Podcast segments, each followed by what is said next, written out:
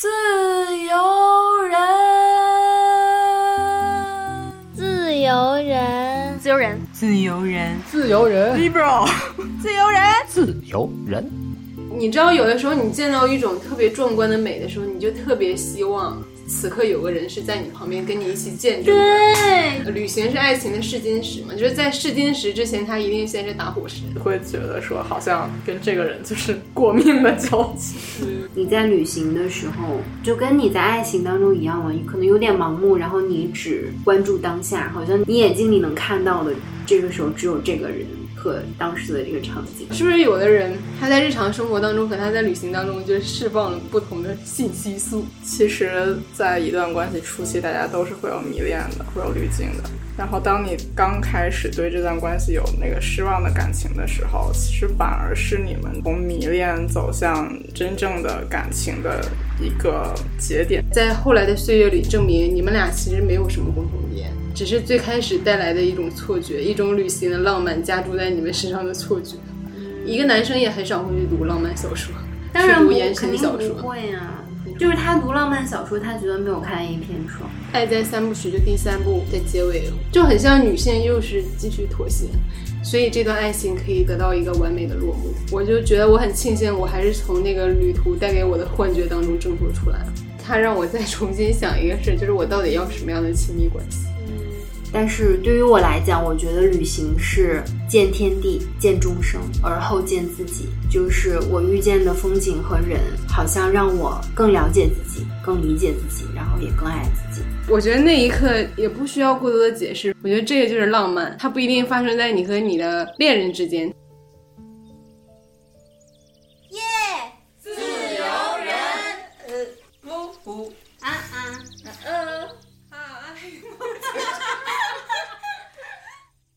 Hello，大家好，欢迎收听最新一期的《自由人》，我是已经忘了旅行是什么味道的一萌，什么味道？什么感觉？我是昨晚刚从机场回家的 佳琪，是去机场加班了吗？因为我是那边也有职位。是什么呢？祝大兴机场主播怎么了？好，欢迎一下我们本期嘉宾，当然也是我们的内部人儿啊，老熟人。我是刚刚旅行回来的大姚，可以不要录了这一期。你们都从各地回来，只有我驻守。这福气给你，你要吗？从大兴机场回家，凌晨两点。因为我们开的不是用粤语大招呼。大家好，我系伊萌，我系大姚，我系嘉琪，大鱼，你系发光仔。好的，那这一期我们请大姚来干嘛呢？嗯，当然是来聊聊天了。从刚刚的介绍就能听出来一些端倪。嗯，我们没听出来。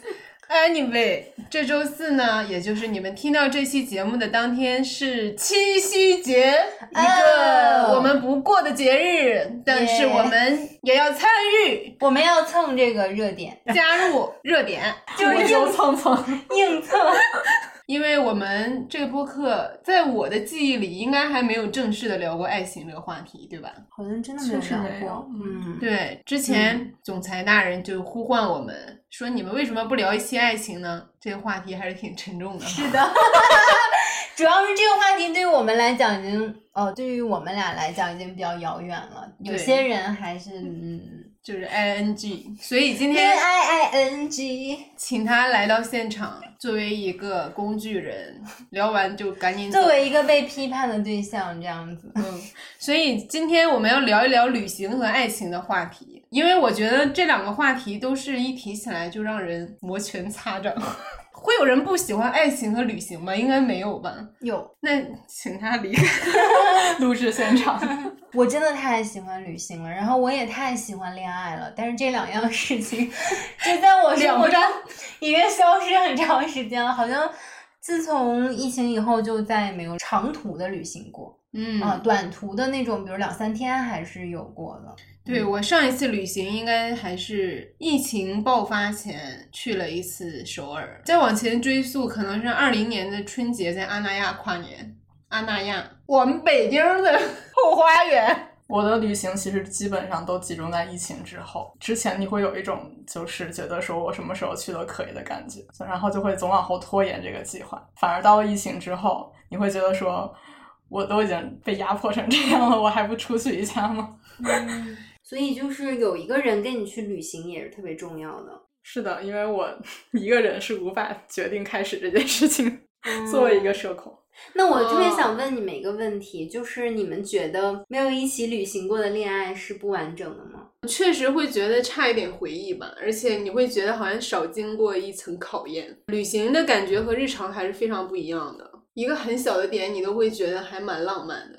虽然这种浪漫结束之后再一想，也有一些。经不起推敲的地方，但是在当下的那一刻，你觉得就是这种东西是必不可少的，在一段亲密关系里边。因为你如果你跟你的恋人已经相处很久的话，欲望和理解它是一对矛盾的东西嘛。跟他相处特别久的时候，你们越来越互相了解，反而是会少一些神秘感。但是旅行会让你们的这个神秘感突然噌的一下又上来了。我是觉得旅行当中你会有很多的奇遇，就是像你说的，在你日常生活当中，你们俩会。碰不到这样的人，这样的事情，然后你们俩在一个陌生的环境，甚至是陌生的国度，然后可能有的时候语言都不相通的情况下，你们俩好像就变成一个特别特别紧密的一个特别小的那个团体，对，然后会格外的亲密，对，有一种天地间茫茫万物，只有我们两个人是一体的那种感觉，对，因为你们两个人要被迫面对很多的事情，可是，在你日常生活当中可能遇到的一个事情。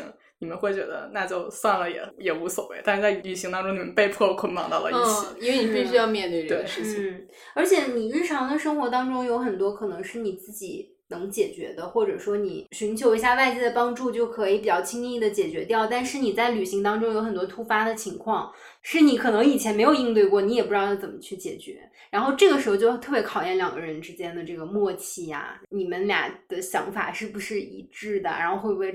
去吵架，吵架之后怎么样？就是一系列很多需要去面临的一些考验嘛。而且景色就是很重要呀，对，就是那种氛围的美，那种纯粹的美。你知道，有的时候你见到一种特别壮观的美的时候，你就特别希望。此刻有个人是在你旁边跟你一起见证，对，就是不是回去再分享，用口头分享。对，就是你看到特别大山大河的那个情况下，真的，如果你一个人，你会觉得倍感孤独，因为没有任何人，哪怕你拍下来那一刻，你都无法再去重现当时的那个情景。然后，如果有一个人在你旁边，然后你们俩又是有很亲密的关系，我觉得这时候一定要结吻。对，你知道有时候，比如这对情侣他分手了，嗯，可能他们也有很多矛盾，也不是和平分手，就挺难看的。但他们内心一定会，或者他们跟别人聊起他们这段恋情的时候，一定会说。起码当年我们还是在什么同一个月亮下一起分享过那什么十秒钟的人，就好像这一切会消弭你们那些不体面或者是那些崩溃的时刻。我觉得生活中有时候就真的也需要这些时刻，虽然它是不能解决你具体的问题，可是它的存在就让你觉得我们为了这种美好的事物还可以再拼搏一把。那有没有让你们觉得很印象深刻，然后特别难忘的事情？旅行就是爱情的打火石。打火石是火石是什么？就是那个两块石头撞到一起就火花四溅。嗯，旅行是爱情的试金石嘛？就是在试金石之前，它一定先是打火石。嗯，因为我的上一段恋爱就是在旅行当中发生的，就是啊，这也是一段佳话。当时是一八年底，和一个当时一个女生朋友，我俩就约好去朝鲜玩。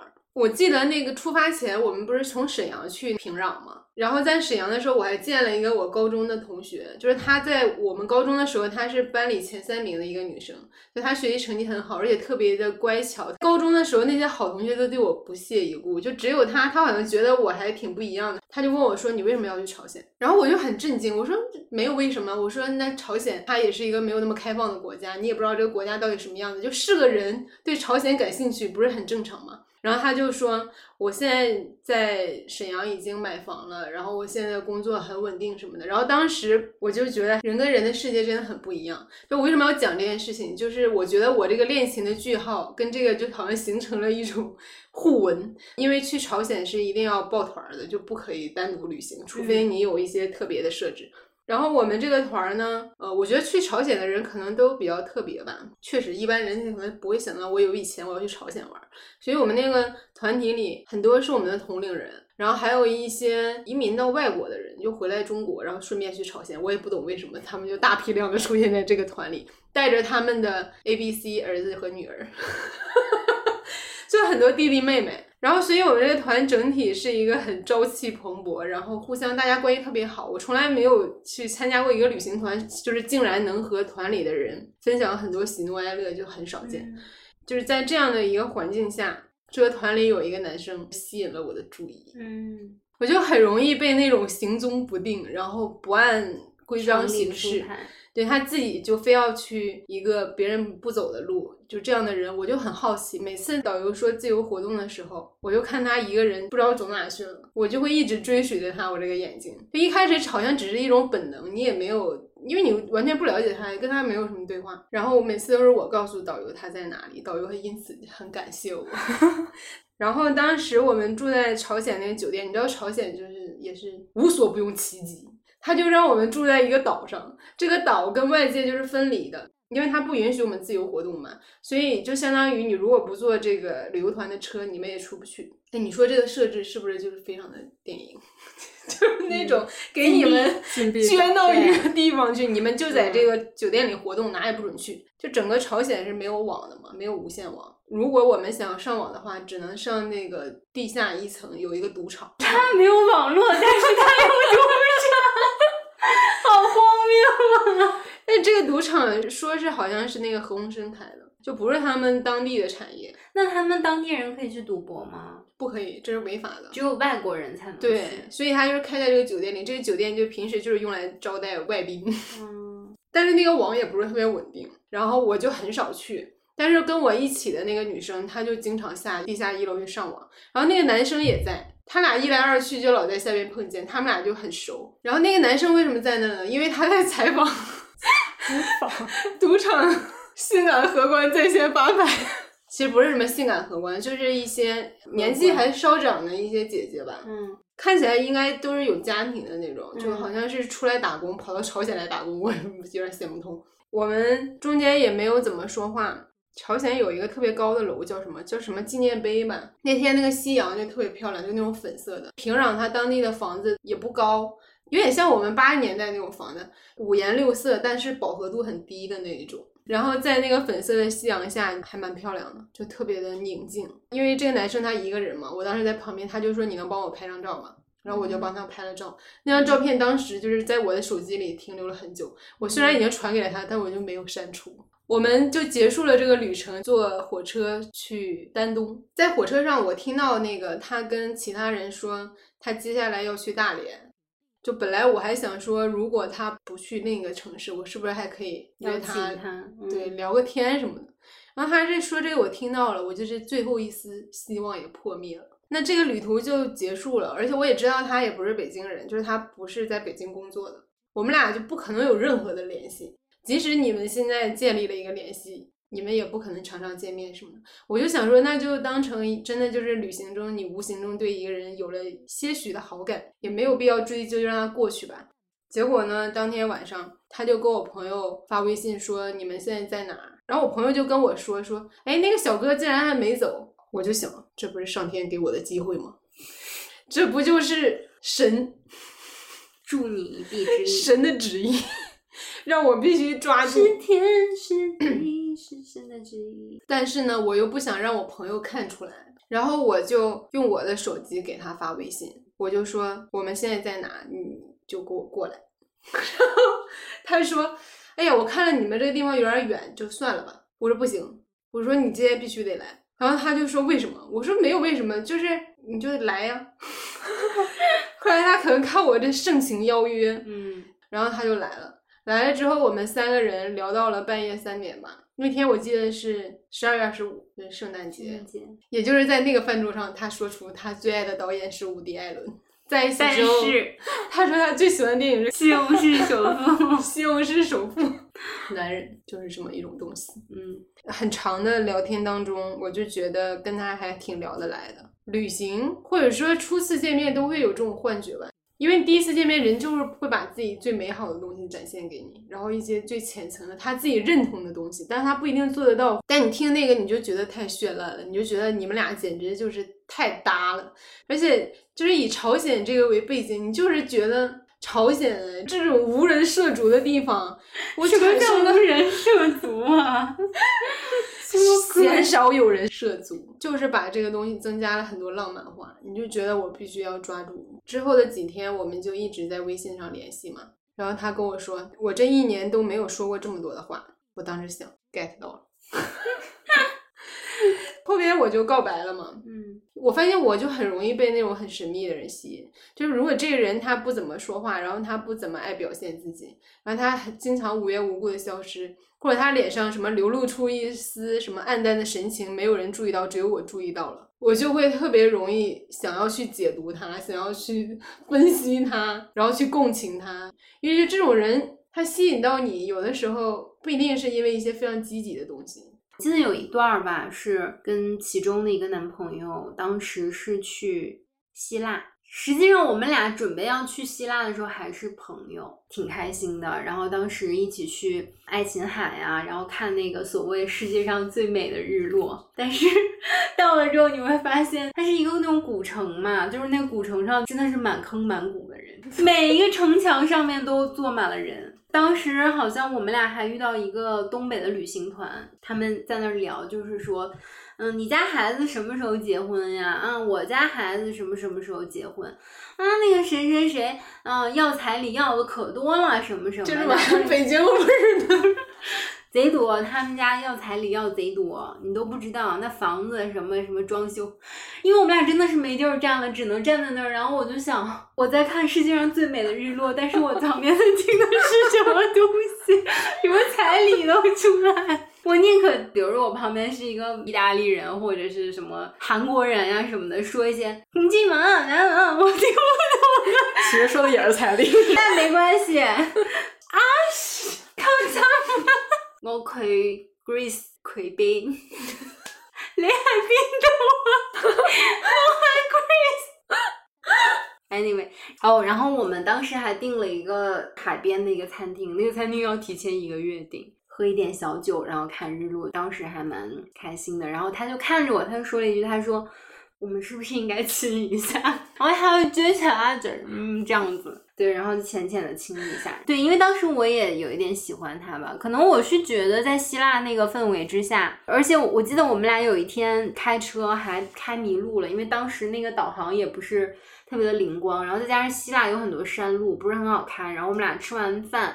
好像又逛了一会儿，就是已经比较晚了。他酒店是在山上，然后它就是那种像溶洞一样的酒店，就是我们之前在什么旅行片里面看到，就是宣传片里面看到的，白墙，然后蓝色顶，嗯，很舒服，然后里面也凉凉的。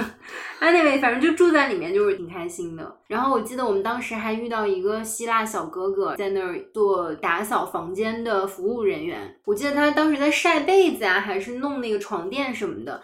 我看他也年纪轻轻的哈，然后我就问他，我说你多大啦？然后他就说刚大学学毕业。然后我就说，那你是暑期去实习吗，还是什么的？因为你大学毕业，正常你可能会去做你自己专业的工作嘛。他就说：“现在希腊的经济特别不好，嗯，前几年的时候，当然现在也是很不好。他就说，大学毕业都找不到工作，就是我好不容易才找到 这样一份就是打扫的工作。可是我会觉得希腊人他们就是非常的乐观。就是你看他们餐厅里面每天都是爆满，然后都是歌舞升平的，而且他们坐在那吃饭就一定要喝一点葡萄酒，就是不管是跟朋友跟家人，你会觉得即使经济如此低迷，他们过得还是挺开心的。来吧，我们干一杯。乐观三人组。当时那个旅程我们俩在一起，但是其实后来并没有在一起很久，因为我们俩一直是异地。嗯，但是我们都觉得那一段回忆非常的特别吧。然后他说他以后可能不会再和任何人去希腊了，不会再去爱琴海那边。我主要是很怀念旅行的感觉吧，因为我特别特别喜欢旅行，但是就你并不是说怀念那个人。其实我现在想起来，我觉得和几个女生朋友去旅行可能会更开心。嗯，然后那一趟旅程，我们俩可能三四天嘛，然后因为就要回去了，他也要回去上学，在机场我就特别难过，因为我特别害怕就是离别的那种感觉。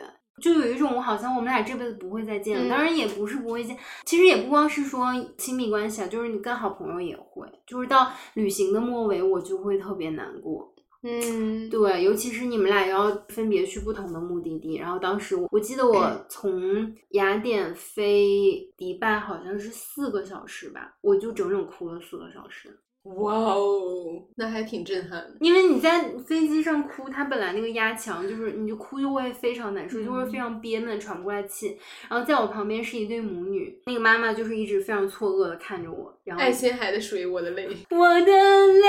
他本来跟我说，他说咱们俩在这儿要不再玩两天，再待两天嘛。但是我要回迪拜，当时要飞我职业生涯最后一个航班。我记得当时是曼谷布里斯班，布里斯班飞曼谷，然后再飞迪拜，就是很长的一个好几天的一个旅行。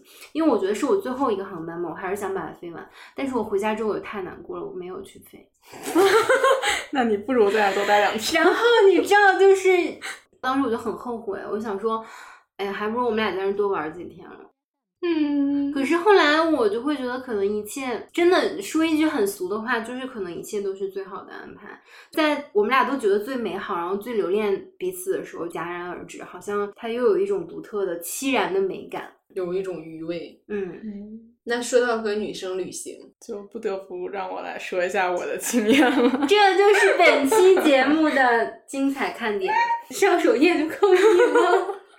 今天的主题嘛，旅行跟爱情嘛，它既有爱情的部分，然后又是两个女生一起出去，就是非常的美好。Romantic 哦，后档后档，刚才是有人出柜了吗？又一次在节目里出柜，我们值得一个首页，太不隆重了，真的。这个反应再来一次，收。我们两个也是，其实跟一萌有点像，就是之前就认识，但是我们当时是工作的关系。去年年初的时候，我是准备从我的那个工作室离职，然后呢，他是我的甲方，所以呢，就是 因为工作联系比较紧密，当时也没觉得有什么。然后有一天，他就突然跟我说说，呃，我们去云南吧。当时我去那里，那里每家每户都有花。去看风花雪也月。是你。当时我其实还在拍摄，然后我看到一条消息，我就说好呀，就是很不像我的一个回答。然后对呀后对后来我就找补了一句说，嗯，不过就是我得跟我家里面说一声，所以如果说他们不同意的话，那也没有办法，Hold on, hold on, hold on！你已经快三十岁了，因为当时疫情啊。后档后档后档，你们家是卫健委吗？然后我就回去跟他们说了嘛，说的时候其实他们就是那种不太支持，不太支持的那个态度，但也不是很强硬。嗯，也没有很强硬。在现场吗你？是我妈我能想象脑补的，对，然后呢，如果是一般之前的话，可能在这个时候我就说，哦，我那就就我就回他说，哦，那算了，嗯那就我们家也不是很愿意，毕竟现在疫情嘛，要不我们等之后再说吧。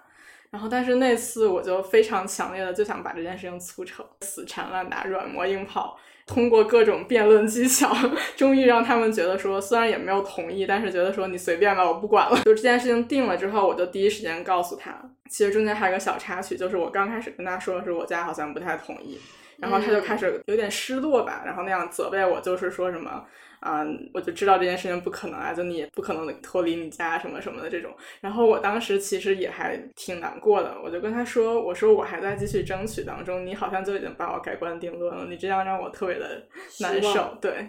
然后后来这件事情真的成了之后，我就开始自己分析整个过程，才开始复盘我为什么这么的执着。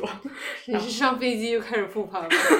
没有在上飞机之前，我自己把你的思维导图。他为什么？一、二、三，不是这个，刚刚从家里出来就开始复盘。没有，我我还在家，刚当时是刚刚。你有病吗？就是这件事情定了之后，我就开始想说，为什么我这次好像这么执着？就因为我从来没有这么执着过一件事情。然后我就想着想着就觉得说，哦，那可能我是不是喜欢他？遭人真正的爱情泄露了，那会怎么样呢？会让我爱上你啊！我以为刚刚你说那快伤我，大姚今天几杯黄汤下肚，简直我就觉得说，那我是不是喜欢他？我就我就觉得是这样了。但是因为其实 重点来了，他是有家庭的，所以就是我当时并没有想要跟他有什么发展，我就只打算把这一趟旅程当成一个给自己的纪念，然后一场梦吧。不管这个过程是美好的还是不愉快的，不管是个美梦还是个噩梦，它都只是一个藏在我自己心里的东西。我们就这样踏上了旅途。然后，因为我们两个其实都是很喜欢摄影的。对，所以其实那一次，虽然我们也没出什么 太好的片子，但是我们是背着很多器材去的，真的是挑着担。当时计划这趟旅行的时候，其实还是会把风景放在比较重要的位置，因为当时我们并没有确定关系。虽然可能大家各自都 怀着这样的想法，但是并不敢说出来，并不敢戳穿。那这个过程，你们的感情有发生吗什么微妙的变化？那就不只是微妙的变化，天呐，家庭伦理关系。前两天都还比较正常的旅途当中，然后其实我们整个过程都非常的和谐，没有一点不愉快在，就非常美妙，非常像是幻想中的一种旅行的个样子。然后第三天就是在我们爬完玉龙雪山，然后下来睡醒之后的那天早上，他在床上，他就从后面抱抱抱着我。天呐，太细节了我要离开这个现场。真的，这是可以播的，大姚就要么就不说，要说就是要说就想把这号炸。就是因为当时其实旅程刚刚开始，所以我也不太敢问说这到底意味着什么我们到底在做什么？我也不敢问，我怕之后那么长的时间很尴尬。就是这样继续下去了。到了大理的那天，正好是农历的除夕那一天。那天白天的时候不知道该去哪儿，就连着那个洱海在那里转。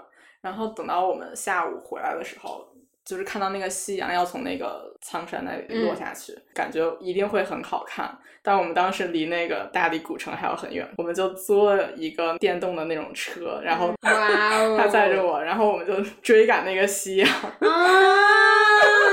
天呐，你给我好出去！我刚才讲的不值一提。我我那段掐掉芥末。然后到大理古城的那个门口，因为我们还要下去很久嘛，那块儿是不能骑车进去的，我们就把那个车赶紧停下来，我就拉着他往下奔跑，就去赶那个夕阳，赶到那个海边，拍到了你们看到的那个照片。特别美，我们会放在公号里面，因为播客实在是无法呈现。凭什么有这种特权？我们就是在那儿看了夕阳，也拍了夕阳。晚上太阳落山之后，其实就是除夕夜嘛。除夕夜其实那边也会放烟花什么的。我们就在室外吃着那个云南的当地的火锅，假装是北京的 涮羊肉。我们就在室外一边吃着那个火锅，假装是团圆的感觉嘛，然后一边看那个烟花，那个氛围很好。我现在想想，如果当时我们确定了关系的话，当时是是值得一个结吻的。后来我们就是回酒店，因为酒店是也是那种落地窗，然后能看到外面的。我们就继续看烟花，然后管那个前台要了一一瓶红酒。不是很想说话。你自己 solo 我这次，变成女孩故事是吗？真的有点生气。就是在这样子的一个状态之下，其实后面的行程本来是打算去昆明的，但是可能在那样的一个情况下，他又对三亚有一定的情结在，因为他一直想去没有去成，包括他当时结婚想去也没有去成。就是我们第二天是去了洱海的对面的一个民宿，我们当时本来计划是改行程，然后第二天直接飞到那个三亚。结果后来因为 在附近的一个小摊子上吃坏了肚子，反正就是去医院，然后两个人就是虚脱啊，又输了一晚上的液。他比我严重，因为他吃的比我多。我们就是在医院待了一整晚，然后当时我就是特别的揪心，特别难受，就是看他很不舒服，而且又抽血啊又什么的。其实我自己也很难受，我的身体其实也很虚，然后我还是强挺着，就是帮他去取化验单啊，然后各种这种沟通的东西，就这么撑了一整晚之后，我们两个第二天就是昏睡在酒店一整天。是不是会觉得特别的患难与共？就是这种情节会加深你对这个感情的浓度。，我觉得是有的，就是你就会觉得说，好像跟这个人就是过 命的交集。因为当时还是新冠的那个时候，虽然当时云南没有，所以我才敢冒险去的嘛。就是因为有发烧、有呕吐什么的，你就会觉得说我嗯不会就是怎么样了，很担心。然后后来我们昏睡了一天之后，在我们恢复了些许体力的那一天，好像二月十四号，哇哦！然后他说：“那发个红包吧。”然后他就给我发过来了一个五百二十块的红包。当时没有点开，因为红包嘛，我不知道多大。但是我就觉得说这个日子好像不太特殊，我不太敢点，就是我很怕面对那个事情，我不知道该怎么去跟他聊，后面就怎么确定，因为我觉得这是不太可能的一件事情。可能大概晚上十一点多，最后在他的淫威之下，我就把那个红包点开，看到是五二零。然后我就很懵，我当时第一反应是我好像不应该收，我是不是应该给他返回去？后来我就问他说这是什么意思啊什么的，他当时说的也很迂回，他也没有直面这件事，其实就还是当成一场梦吧。我们就各回各家，然后在路上的时候，他突然问我说，所以我算是拥有了一个女朋友，对，大概这个意思，然后就开始了一段莫名其妙的感情。如果我们的听众听过我们去年年底还是今年年初的那一期云回顾，你们就会发现这个大姚当时说，去年的高光时刻就是去大理旅游。当时我们就想，旅个游有什么可高光？大理谁没去过？虽然我没去过，但是也不值一提。藏了这么大的秘密，半年后我们才知道，他居然是我们当中第一个和女生在一起的人，所以其实旅行还真的是可能会让感情升华哈。是啊，就是旅行和爱情本来在本质上就有一些共同点吧。首先，它肯定是很浪漫的，然后短暂，稍纵即逝。而且又很未知，又很神秘，然后它又是一个探索之旅。旅行当中发生的这种和爱情相关的时刻，你就会加重对那个爱情的看重程度。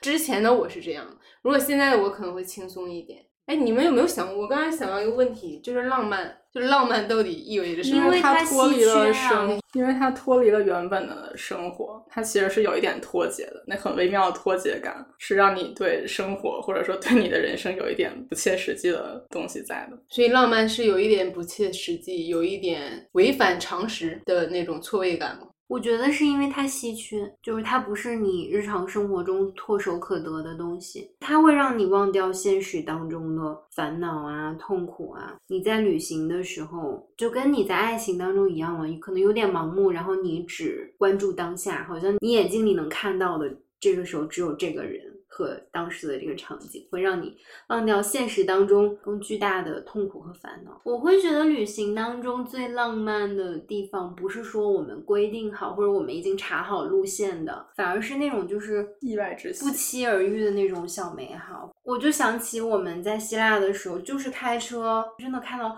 非常非常辽阔的那个。真的就是大山、大川、大河的那个感觉，海岸线啊，然后你登到山顶，然后就是真的就一览众山小。我觉得这可能是用我比较贫瘠的语言无法去形容的，甚至你无法形容当时那个心境，然后你会觉得好像真的那一刻，你就是把所有现实当中的烦恼，然后要去急需解决的问题全都忘掉，然后而且这个时候你身边只有这一个人。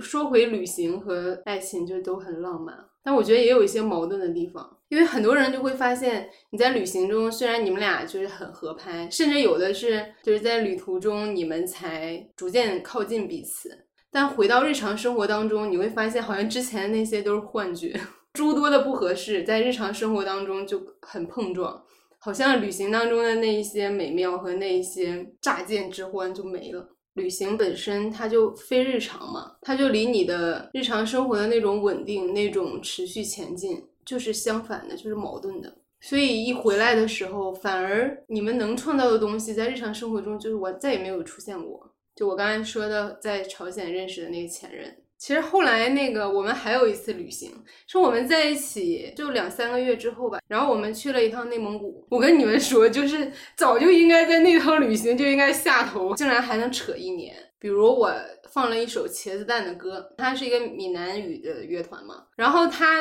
听到第一句他就说这什么歌呀，太奇怪了，赶紧给我换一首。然后我当时就挺不爽。你是喜欢雾天的人，怎么会听不懂？嗯。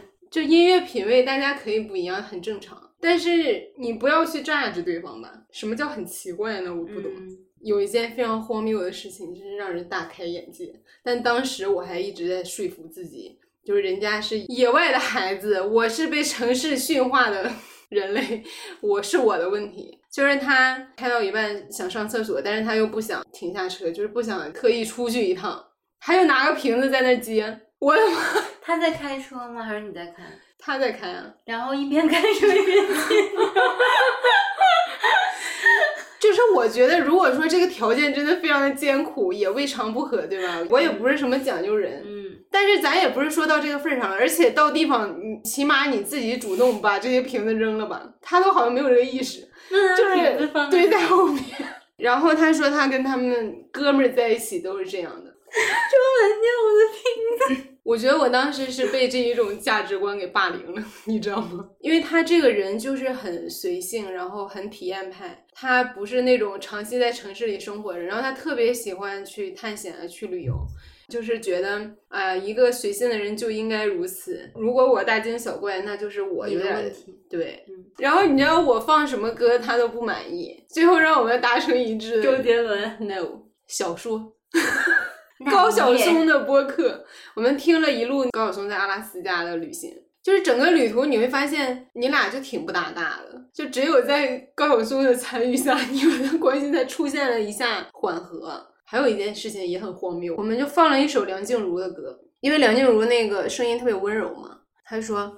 哎呀，你说她唱歌这么温柔，她在床上是什么样子？哎，好多男的都会这样。哎，我当时真的是非常的窒息，我就说，我说你为什么会发出这种评论，还有点怪罪我。我跟我哥们儿，我们都聊这些。没有，他说北京人找女人没有。他就说。我就是觉得他的声音很温柔啊，就聊聊天不行吗？然后我说为什么要聊这种东西？然后那一瞬间就显得我这人上纲上线。他会觉得你嫉妒梁静茹，但是他没有 get 到你生气的点。因为他当时不上班，我也不想让他花太多的钱。哎，这种观念太可怕。然后基本上这个全程的酒店都是我花钱。当然，因为内蒙古物价非常的便宜，所以他倒也没多少。然后走到满洲里的时候，满洲里不是有一个套娃酒店嘛，就特别漂亮。嗯。可是当时我觉得价钱就还挺高的，一千多吧。他看我很喜欢，他就说：“你别纠结了，要不我请你住吧。”其实我当时都已经有那种出离的感觉，就是说什什么叫你请我住？这一路不都是我花的钱吗？你现在花钱还你请我住？我后来就想，其实，在那个旅途中已经说明很多事情。其实也是男性对女性的霸凌啊。对，你想他能够在车上一边开车一边接尿这个事儿，很多时候他就是一种男性的特权，对吧？你很难想象，不是很难想象啊，就是现实生活中很少。女生可以在车上尿，但是现在也有那种好像女性的那种方便袋，就是如果你实在是没有办法。但是第一，我觉得它的那个普及性不是很高吧，知道的人还比较少。第二，就是女性在做这个事情的时候，多多少少都会有点羞耻。但是男的，不管他是把车停那儿，在那个高速公路上尿，还是在哪里尿，就是随便一个墙根儿，还是拿瓶子接尿。他好像都非常理所当然，他说这没什么嘛，很正常嘛。就是这两次旅行嘛，是一个对比，一个它见证了我的心动历程，另外一个是一个逐渐冷却的过程。因为后边我们虽然又持续了接近一年，但日常因为异地嘛，其实没有太多的日常交互。我觉得这个可能也是因为我们还维持了一段时间的原因。如果我们成天在一起，可能早就完了。我记得在满洲里的时候。因为之前我看那个大象席地而坐，满洲里不是有一个猛犸象公园吗？我进去我就很想去找那个坐着的大象。那一个时刻，我发现我就是无人分享，因为他没看过这个电影，他也不了解这个事情，我没法跟他说我要去找一个坐着的大象，就特别的孤独。在后来的岁月里，证明你们俩其实没有什么共同语言。只是最开始带来的一种错觉，一种旅行的浪漫加注在你们身上的错觉。那我也有，就是我当时和我那个比较短暂的男朋友，真的就是在希腊那几天，觉得非常开心。不管我们俩吃一顿饭，聊什么样的话题，然后一起开车去哪里，然后去什么地方参观，都觉得很好，就是很顺，所有的东西就很 smooth。但是反而是我们回到国内，就是后来我们俩再相处的时候，你就会觉得这个人非常直男癌。嗯，但这个直男癌是你们之前在那个短暂的旅行里面，你完全没有 get 到的。对，而且你会觉得他很多时候还挺照顾你的，但是你在生活当中相处，你才发现其实那个都是他直男癌的一部分。然后他在具体的相处当中，他那个直男癌会一点一点的渗透，比如说他会说什么男女永远不能平等，我就会觉得非常的不适。然后我说为什么不会平等呢？现在不平等不代表永远不能平等。然后他就会觉得你很幼稚。但我不想放的原因是因为我前面描述的感觉还蛮快乐和浪漫的。你现在再去回想那一段，你会觉得好像很虚假。那个浪漫它是一个幻想，即使是你们那么开心，但是你越跟他深入聊，你会发现这个人 越来越多让你比较无法忍受。就是很多男性他非常标榜自己是直男，然后他非常的骄傲。对，就是阳刚。对，就我直男癌怎么了？那我也没有对你不好，对吧？平时生活中挺让着你，但我就是直男。其实浪漫并不算一个坏的东西吧，可是它这种浪漫爱的作用好像只作用在女生身上，然后让一个女生为这种。很多时候确实是一种美好的幻觉去买单，然后你把它延续到很久，发现它真的就是一种幻觉。可是你想，你问一个男生，他当然也会有一些对浪漫的记忆，嗯，但是那个细节总是比女生少的，就是它作用在男性身上就是很薄弱。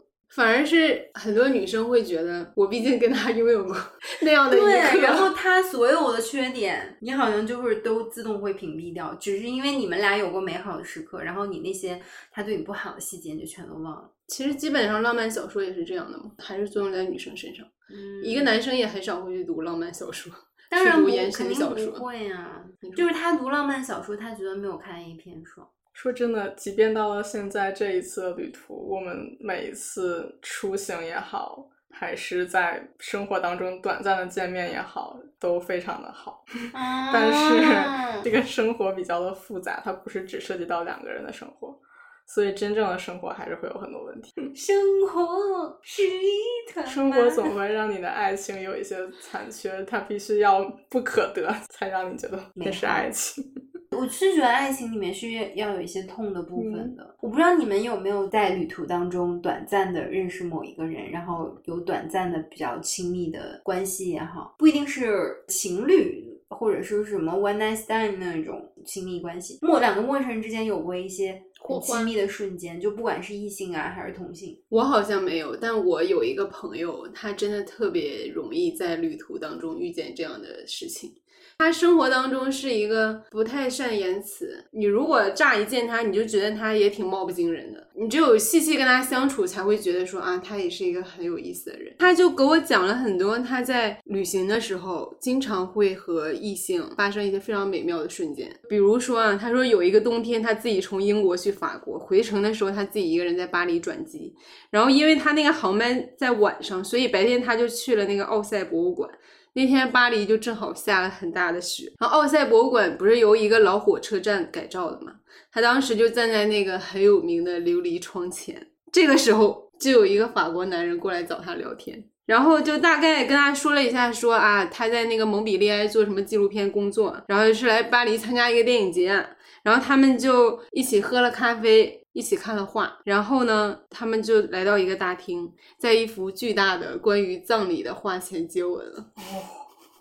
天天呐，然后后来他的时间就到，他要去机场了。这个男的就把他的联系方式给他了，要跟他说，如果想起他就可以联系他。然后我这朋友就觉得还有一点紧张，然后有一点懵，他就匆匆告别了，就拿了行李箱就走出博物馆了。想到了爱在，爱在三部曲嘛。对然后他跟我讲这件事，他的结尾说，走出博物馆，在漫天白雪里赶去了机场。哦，这真的可以拍一部电影哎！而且他有很多次，有一年我们一起去那个摩洛哥玩儿，就因为我们住在一个在沙漠里的算是民宿吧，那里面就有很多那个非洲的小哥哥。我们有四个女生一起去的，他们就是对我这个朋友就是情有独钟，老是那个跟他对话的时候说，就是我用多少头骆驼可以 让你嫁给我。就特逗，我记得那天晚上有一个小活动吧，就是这些非洲的小哥哥就跟我们在一起，就什么篝火晚会儿，聊一些之前的生活呀，就做什么工作啊之类的。然后他们不是有那个手鼓嘛，就一人拿了个手鼓，还拉着我们跳舞什么的。就一个小哥哥会带一个客人，然后带我的那个人就非常平淡，他就说：“这手鼓，你看你怎么用？”妈被迫营业。然后我当时就说：“我教你一首歌，我叫他拍那个恋爱 NG。我刚才说五月天，我就知道。然后我当时还有一种强烈的使命感，因为那会儿我还是一个脑残粉儿，我就想说，我把东亚的音乐带到了非洲。大家应该看到你的表情，就就像一个疯子哟。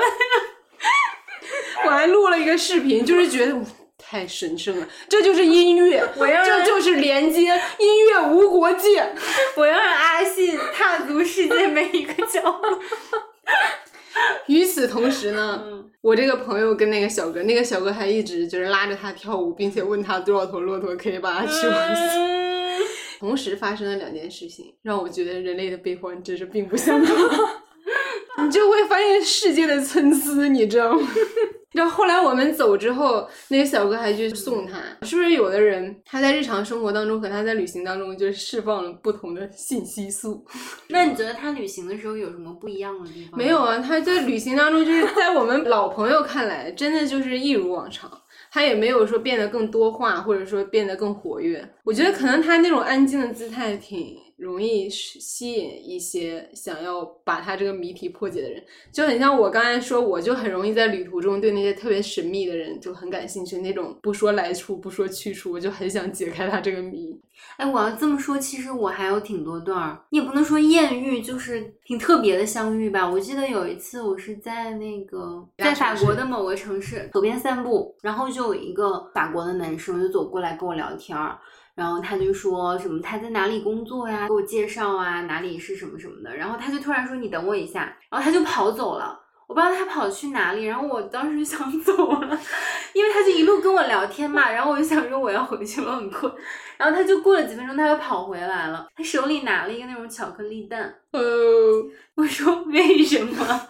他就说我不知道，我就觉得就很想送你这个东西。然后我就拿着一路跟他聊天什么的，我也没吃。然后他还好像给我留了 email，然后我们就分别了。但我就一直记着那个记忆。在泰国好像有一次我碰到一个新加坡的男生，也是蛮有意思的。我不知道为什么他喜欢在泰国生活，因为他说他觉得新加坡的生活太。条条框框要求的什么太严格了，然后他觉得泰国生活起来比较自在一点。我还记得我有一次在瑞士，因为你知道，就是我们飞航班吧，就是你会可能在那儿待二十四小时啊，或四十八小时。我们每一个航班飞的同事都不一样嘛，他都是随机安排的，所以你并不是总能遇到比较志同道合的朋友的。经常你飞的时候是比较孤独的，后来就是飞的比较游了，很多时候都是自己出去玩。我当时要去他当地一个比较大的一个山去爬山，然后我还要坐火车去。然后我在爬山的过程当中就遇到了一个波兰的女生，然后她也是一个人去爬，然后她说是她的未婚夫来瑞士出差，然后就带着她一块儿来，然后她未婚夫白天要去开会啊干嘛的，然后她就是自己去玩，然后我们俩就是一起去爬山玩了一路，还互相拍照什么的，也特别开心，然后也互相留了 email，还是留了 Facebook，可是你就是会觉得你们俩很短暂的相处了几个小时，但那几个小时就是非常的真诚。嗯，然后也非常的真实。你知道，你这辈子再也不会遇到那个人了，你就是真的是不会遇到他了。但是那几个小时对我来讲就是非常宝贵跟非常珍贵的记忆。我现在想想，我觉得如果你说旅行的意义是什么，你说你看了很多风景，但真正能印在我脑子里能记忆的，其实都是人。真的是你跟人之间的那个连接和记忆，特别是你和陌生人，你知道你真的天涯海角这辈子不会再见到他，但是此刻你们俩就是非常真诚的。我觉得这个是人跟人之间可以说是最宝贵的东西。嗯，有一部电影我特别喜欢，叫《六号车厢》，它也被誉为 芬兰的《爱在三部曲》。嗯，没看芬兰的《爱在》不能叫三部曲，因为只有一部。就讲一个女生，当时的女朋友好像对她有点爱答不理吧，反正她就是要从莫斯科到北极的一个港口，科去。到彼得堡不是，然后她要去北极那个港口摩尔曼斯克看那个岩画，然后在这个火车上，她就碰到了一个矿工，一个男生。然后这男生一开始对他就很冒犯，完全是那种男性对女性就非常常见的套路，比如就各种言语骚扰他呀，然后喝多了在那大吵大嚷。特别打动我的是，因为他前往这个地方中间有很多站是经停，然后停的时候会停挺长时间的，所以你可以下去到这个各大城市去瞎溜达一会儿。这矿工就带他下了火车，有一条小狗就突然出现了，这小狗就莫名其妙就带着他们，给他带到了一个地下酒吧里。然后他们就在那喝了一杯啤酒，那里边的人就很不耐烦，就很像东北说：“哎，走吧，走吧，别别在这算钱。”就那种。有一次是停在一个应该是这个男主是他奶奶还是他外婆的住的一个城市里，然后这个男主就说：“我带你去见一个人。”开到他这个奶奶还是外婆家了。然后他奶奶就跟这个女主说，就说女人是世界上的奇迹啊，还是什么的，就是你要相信自己什么，就很莫名，但是你就觉得特别通。反正就是这个女主最后她对这个男生还是产生了一些暧昧的情愫，但这个男生就很坚定，他就下了火车头也不回的走了。然后这个女生在这个车后座上突然就释怀了，就笑了。然后我就觉得这个真的可能就是你在旅途中遇到的一些 crush 的常态，就也许有的东西真的它就是戛然而止在那儿最好。说白了，你想这个女生是一个学历史的比较精英的一个中产阶级的人吧，然后这个男的是一个矿工，你们回到日常生活中就是无法交流。我觉得我跟我的前任也有这种时刻，我会觉得我就是一种向下兼容的感觉，我能配合他聊一切，可是他不能配合我聊。就说到那个《爱在三部曲》也很巧妙，第一部确实会让我想起我和我这前任在朝鲜的这个故事。我记得当时是我跟他这个感情已经到了一个在我看来挺难忍受的阶段了，我就重新看了第三部，因为第三部这个男主和女主不是已经算是成家了吧，他们不还有自己的孩子嘛？然后这女主就在抱怨她丈夫说：“你从来不给孩子收拾。”行李这些东西都是我来做。在此之前，他们本来是预定了一个酒店，就是想度过美好一夜。结果因为这些事情就发生了口角。然后她丈夫就说：“你不要用你那些女权的理论来压我，什么我也是给孩子收拾过东西的，是你不满意。”然后那女主就说：“那你给他收拾成什么样子？不还是得我来重新收拾吗？”这些种种啊，我当时我记得，我就还在豆瓣写了一条评论，我说心态崩的时候适合重温。时刻警惕对方有没有用大男子主义压制自己，思考他每句话背后的真实含义，把他的小毛病归类为男权的优势，为他的不解感到绝望，再为自己的上纲上线无语。就是不能确定这究竟是爱情的不完美，还是他的不完美，还是我的不完美。我觉得我那时候真的已经意识到一些不对的东西了。《爱在三部曲》就第三部的结尾就很像女性又是继续妥协，所以这段爱情可以得到一个完美的落幕。我就觉得我很庆幸，我还是从那个旅途带给我的幻觉当中挣脱出来了。他让我再 重新想一个事，就是我到底要什么样的亲密关系。嗯，作为一个比较感性的人吧，我很容易被那种一击即中，就是这一个点，我不想去追究太多。但这个时候就要说一个 心理学的观点，就是。其实，在一段关系初期，大家都是会有迷恋的，会有滤镜的。然后，当你刚开始对这段关系有那个失望的感情的时候，其实反而是你们从迷恋走向真正的感情的一个节点。就是当你破除了这个滤镜，当你开始对这个人的点感到失望之后。你还能对这个人真实的他的内在产生真实的这种兴趣？如果可以的话，你们才是真的可以走下去的，哦，也才是真的喜欢。对，是。所以我们分手的时候是我提的嘛？他给我来了一句经典台词：“你变了，你不是最初的你了。”当然，我第一反应就是非常的恼怒。但后来我在想这件事情啊，我在想。其实很多时候你也不是说变和没变，你最初的时候你当然不会去呈现出你特别底层的需求，你们只是被滤镜也好，或者最初的那种基本的相似性、基本的趋同性所吸引。但你真正往深的亲密关系发展的时候，会发现你们的趋同并不是真的非常的一致。我虽然看起来或者在他面前表现出了一副。追求或向往或认可那样一种体验的人生。嗯，但说白了，就是我的生活还是基于一个适度冒险，我对他而言也是一个体验。所以我的正确做法就是，我应该也把它当成我的一个体验，不应该如此执迷，然后还在担忧他什么时候到北京来工作，这就是一件很愚蠢的事情。我以前就是特别喜欢追求一个完美的 beginning，然后一个完美的 ending，我就是觉得这件事儿就圆满了。但是我发现我人生当中好像很多结束的时候都很仓促和狼狈，就比如说。我其实是没有公开的讲过，就是我在 Emirates 离职的时候，就我最后一个航班，第一它是一个 turn around，我就已经很烦了。然后第二就是当时跟乘务长就是有一点点不开心，我可能当众有点顶撞他啊什么的，然后他还找我谈话。回来的时候我又跟海关吵了一架。总之上我最后一个航班就是挺不愉快的，它并不是一个特别美好的一个结束。本来我其实对于那一段的生活和工作的经历是非常非常不舍和留恋的，到最后一个月的时候，但好像因为这一系列很 drama 的事情，就把这些东西都消解掉了。好像没有那么难过了。从北京出发去迪拜的时候也是，就是我们家里好多人都来送我什么的，然后我当时也会觉得我肯定会绷不住，但是因为我爸当天 喝多了，然后我那个行李又超重，我爸爸当时就是有点大脑 激症，当时就会觉得特别生气，因为我觉得我那，但是你现在想，你会觉得好像挺好的。还是那句很俗的话，一切都是最好的安排。很像，你知道，我们看美剧或者看一些国外的电影，只要是婚礼，它一定是不完美的。但我觉得这就是人生啊，旅途上也是一样，就是你一定不会一帆风顺。但是就是可能因为这些小的波折，也许会让你们的关系更进一步，但也许会让你们关系更更疏离。哎，挺有意思，就是不要追求完美。我现在就是放弃了追求完美这件事儿。所以我特别希望我死在九十九岁的最后一天。我后来发现，就是有一些美景，希望是我闺蜜站在我旁边，嗯，因为她太懂我，我们互相太懂对方了，而且我们也见证了很多这样的时刻。我觉得我对那种浪漫爱的幻想真的是逐渐在消减。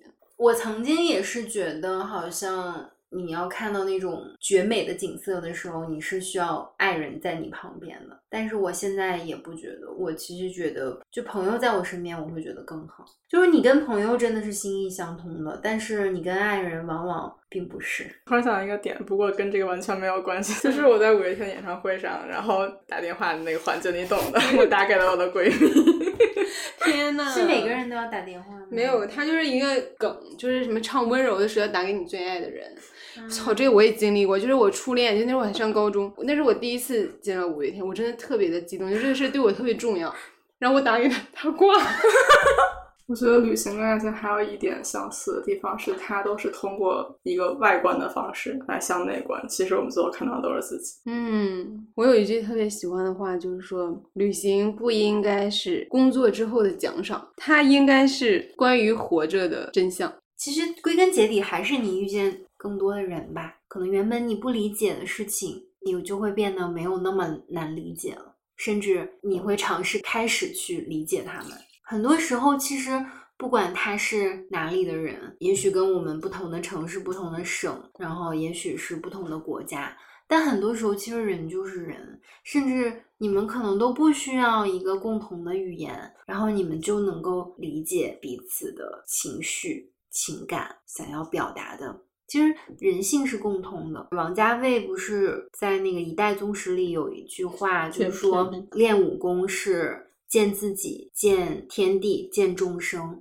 但是对于我来讲，我觉得旅行是见天地，见众生，而后见自己。就是我遇见的风景和人，好像让我更了解自己，更理解自己，然后也更爱自己。其实七夕它可以意义变得更丰富一点，就你不一定是和你的恋人在一起，就是和你爱的人在一起。我想分享一个小故事，就是昨天晚上我不是从大兴机场回家嘛。当时落地已经十二点左右了，从那儿打车到我家要二百块钱，我就不想花这个钱，于是我就坐了机场大巴。我坐的那个线叫雍和宫一航线，然后我就拍了那个图发给我闺蜜，我说我真的他妈累死了，就是现在到家估计得一点半了。然后他就说夜航线好浪漫啊，然后我说我也觉得，我觉得那一刻也不需要过多的解释，我觉得这个就是浪漫，它不一定发生在你和你的恋人之间，它就是发生在你和你的爱人之间，你和你特别爱的那个人，特别懂你的那个人，我觉得我们也不要再期望能够重启正常的生活，就把它当成一个常态，想去就去吧，不要再等什么时机了。嗯。现在就是最好的时机。和爱的人在一起，做爱做的事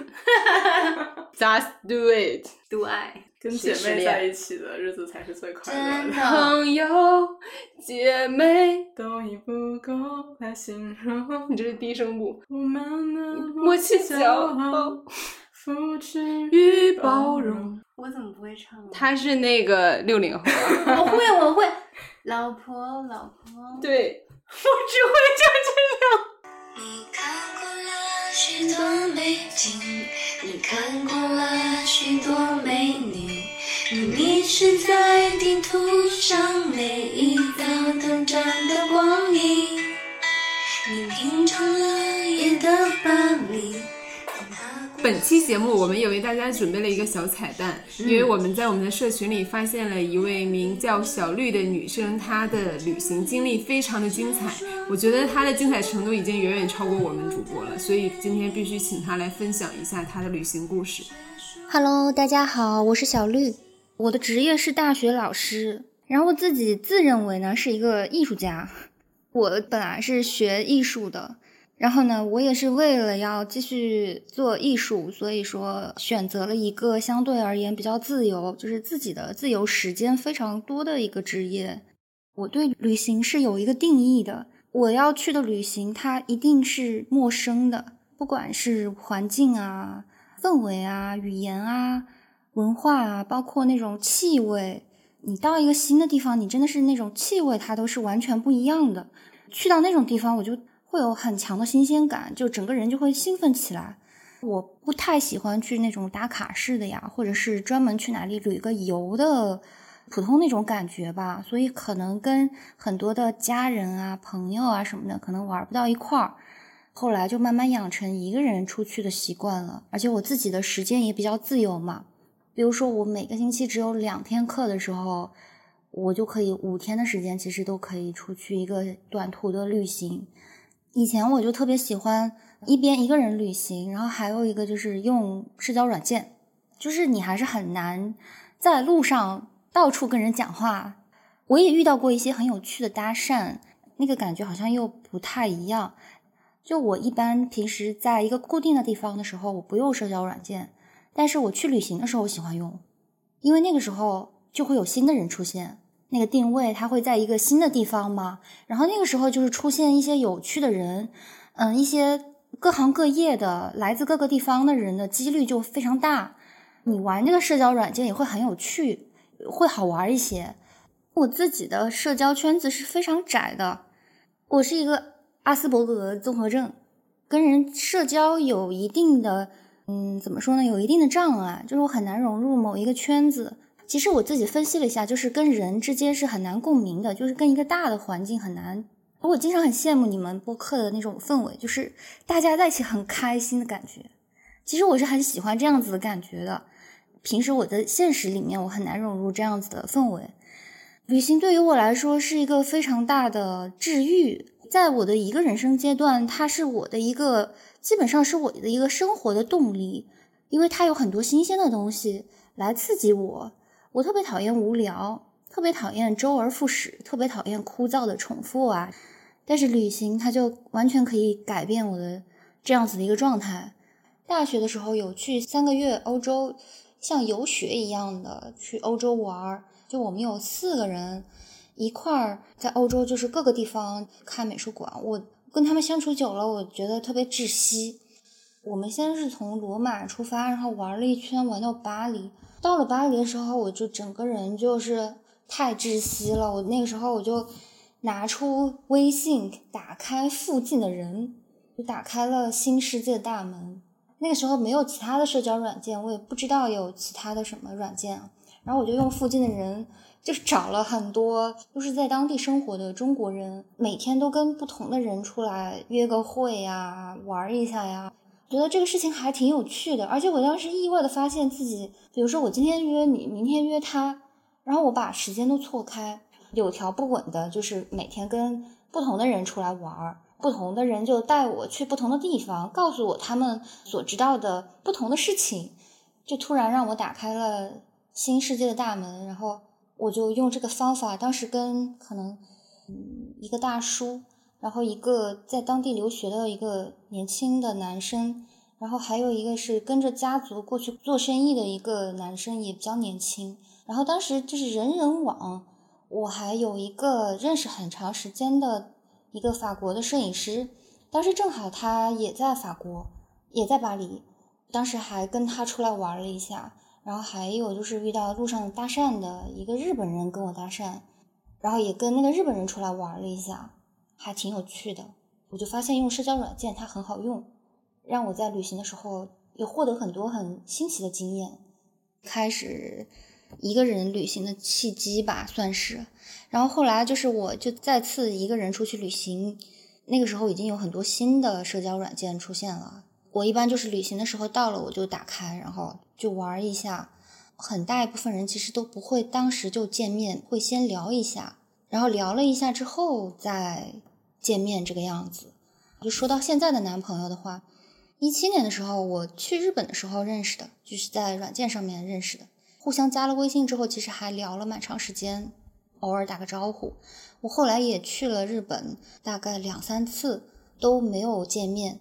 只是后来有一次，一九年初好像我去日本，刚好去关西玩，然后他是住在神户，就近嘛，就见了一下面。他是日本人，他不能说中文，他也不会说英语，所以我跟他交流都是说日语。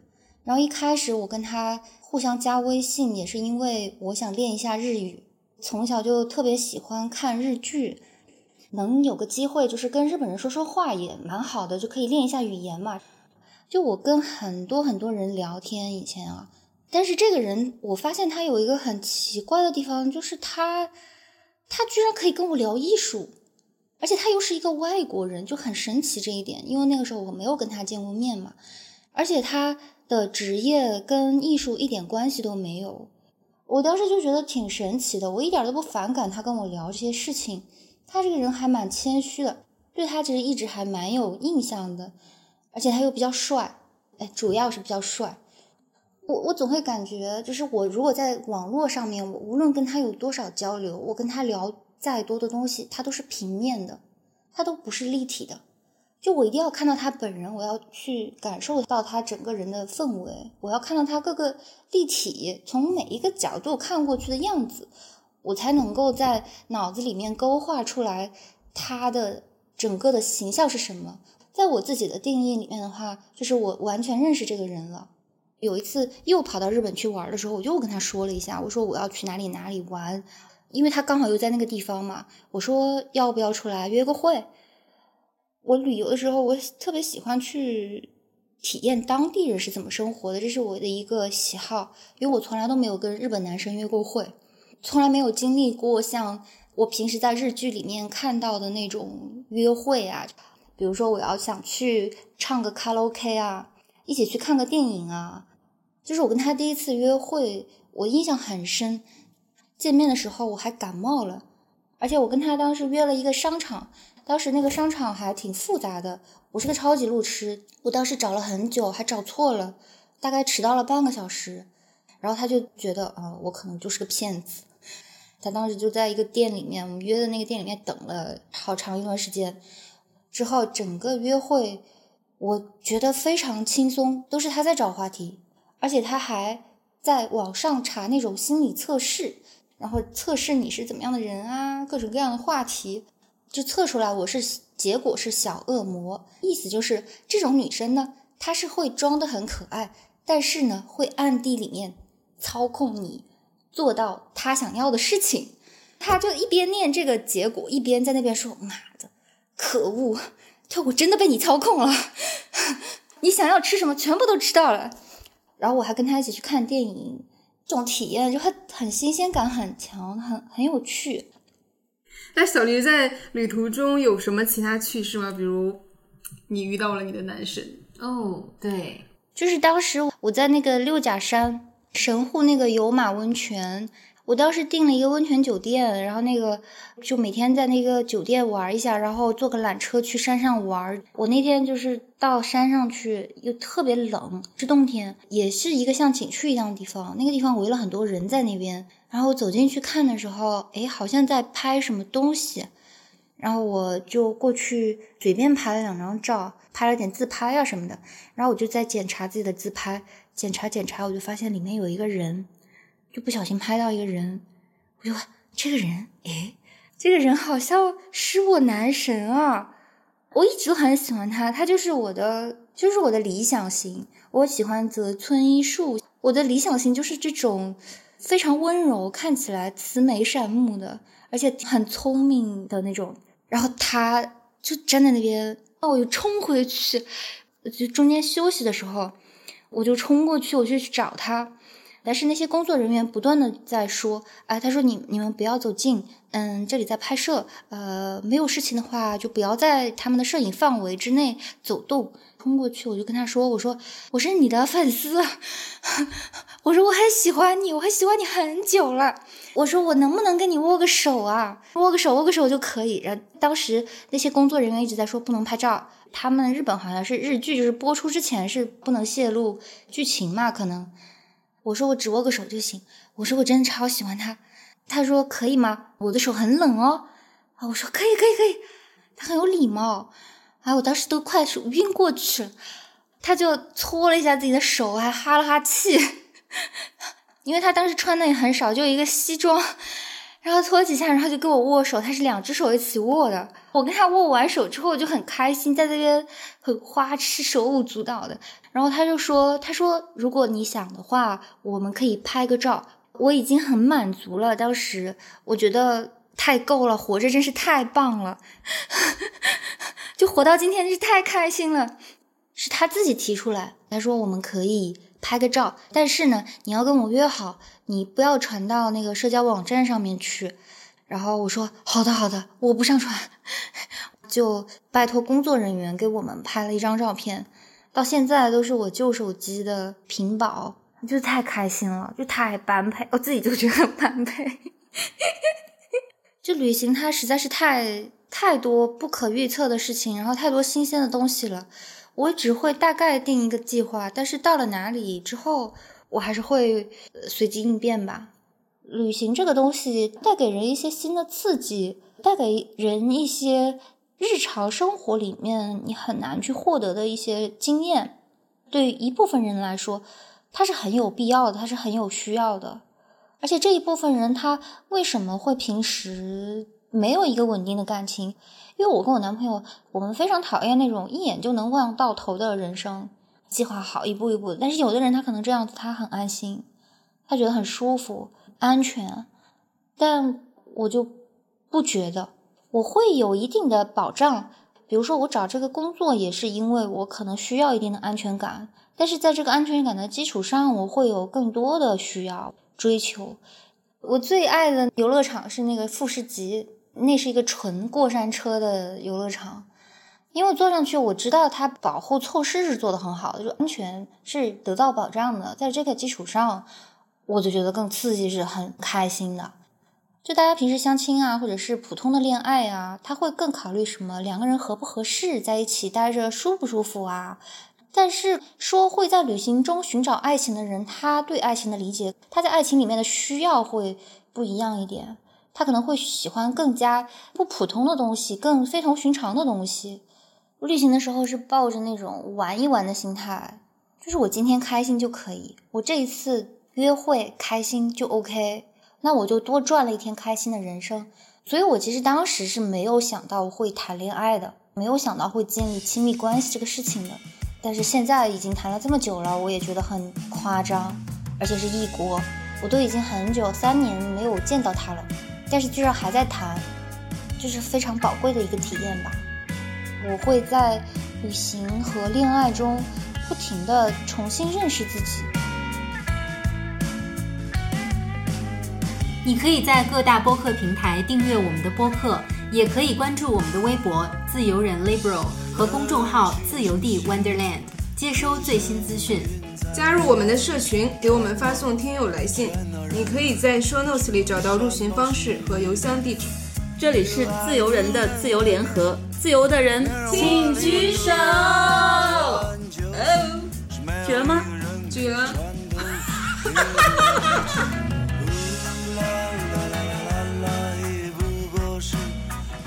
假期，啦啦啦啦啦啦，假期，啦啦啦啦啦啦，也不过是两个人的假期，啦啦啦啦啦啦。不过是